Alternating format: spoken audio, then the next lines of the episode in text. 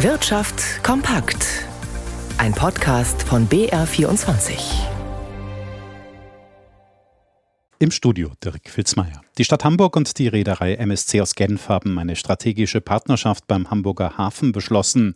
Die Reederei soll fast 50 Prozent der Anteile am Hafenbetreiber Hala übernehmen. MSC ist eine der größten Reedereien der Welt und gehört einer recht verschwiegenen Familie. Stefan Liener fasst zusammen, was über sie bekannt ist. Wohl jeder Deutsche hat schon einmal, zumindest indirekt, mit MSC zu tun gehabt.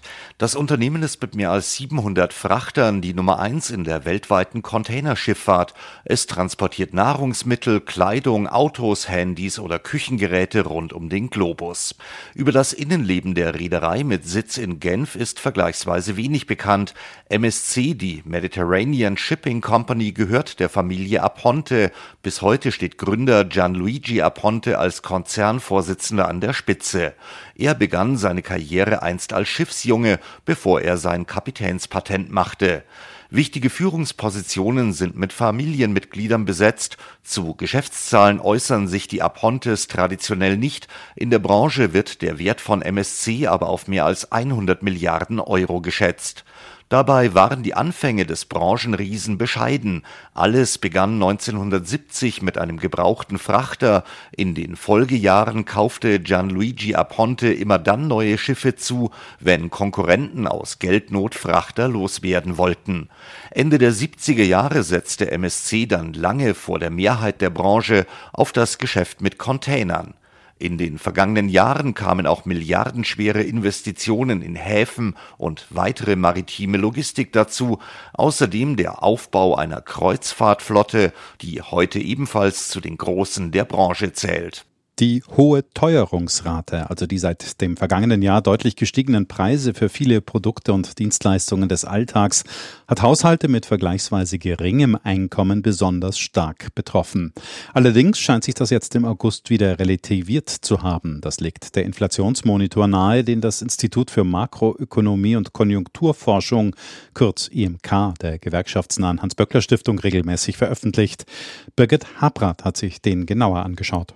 Es gibt eine soziale Spreizung bei den Teuerungsraten. Seit Anfang 2022 haben die Düsseldorfer Forscher Monat für Monat ermittelt, wie hoch die ist und Monat für Monat standen die größten Verlierer fest, die ärmeren Haushalte. Ihre haushaltsspezifische Inflation lag weit über dem Schnitt, den das Statistische Bundesamt ermittelt. Jetzt aber nicht mehr. Das zeigen die heute veröffentlichten Zahlen für den August. Auch Alleinlebende mit niedrigem Einkommen belasten die nach wie vor steigenden Preise nicht wesentlich mehr als die Alleinlebenden mit sehr hohem Einkommen. Der Grund Nahrungsmittel und Energie, also die Güter des Grundbedarfs, sind zwar immer noch die stärksten Inflationstreiber, aber die Preise steigen nicht mehr so stark wie vorher. Familien mit niedrigem Verdienst kommen in der Böckler-Tabelle auf 6,1 Prozent der Inflationsrate im August, also genau der Durchschnittszahl des Statistischen Bundesamtes für den Sommermonat. Die EMK-Forscher erwarten, dass auch in den kommenden Monaten der Preisdruck sinkt, die Inflationszahl nach unten geht. Die Europäische Zentralbank sollte deshalb morgen eine Zinspause einlegen, denn eine durch zu hohe Zinsen verursachte Konjunkturflaute könnte Entlassungen bedeuten und das trägt Sträfe wohl am ehesten die Niedrigverdiener. Diesel ist an den Tankstellen preislich schon wieder ziemlich nahe an Superbenzin. Wie der ADAC ermittelt hat, haben sich die beiden Kraftstoffsorten wieder deutlich verteuert und der Abstand liege jetzt bei nur noch gut 5 Cent pro Liter. Im bundesweiten Durchschnitt kostet Diesel demnach 1,84 Euro pro Liter und Super 1,89 der ADAC weist dabei darauf hin, dass zwar der Ölpreis gestiegen sei, vor allem der Preisanstieg bei Diesel sei in diesem Umfang aber nicht nachvollziehbar. Normalerweise ist Diesel rund 20 Cent pro Liter günstiger als Superbenzin, da die Steuer darauf niedriger ist.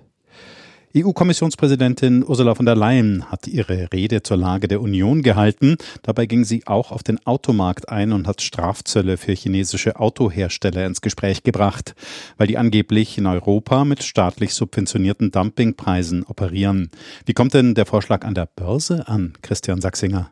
Also da gibt es jetzt nicht, wie man vielleicht hätte erwarten können, den großen Jubelschrei. Klar, man kann es gut finden, wenn die EU den BMWs, Audis und VWs in Europa den Rücken stärkt. Wenn chinesische Modelle mit Zöllen belegt würden und deshalb teurer werden würden, dann könnte das den hiesigen Autobauern schon helfen. Der Schuss könnte aber auch nach hinten losgehen, nämlich dann, wenn China Gegenmaßnahmen ergreift und in der Folge die Absätze deutscher Autobauer zum Beispiel in China einbrechen und so hält sich die Begeisterung über die Ankündigung aus Brüssel eben in Grenzen. Die deutschen Autoaktien verbuchen, wenn dann nur leichte Gewinne im Moment. Das liegt vielleicht auch ein wenig an der insgesamt eher schlechten Stimmung. Der DAX gibt ein knappes halbes Prozent nach. Zeitweise waren die Verluste heute schon höher gewesen, aber mittlerweile kommt von der Wall Street zumindest ein leicht positiver Trend. Der Dow Jones und der Nasdaq Index, beide legen ein ganz klein wenig zu und der Euro steht bei einem Dollar 0,47.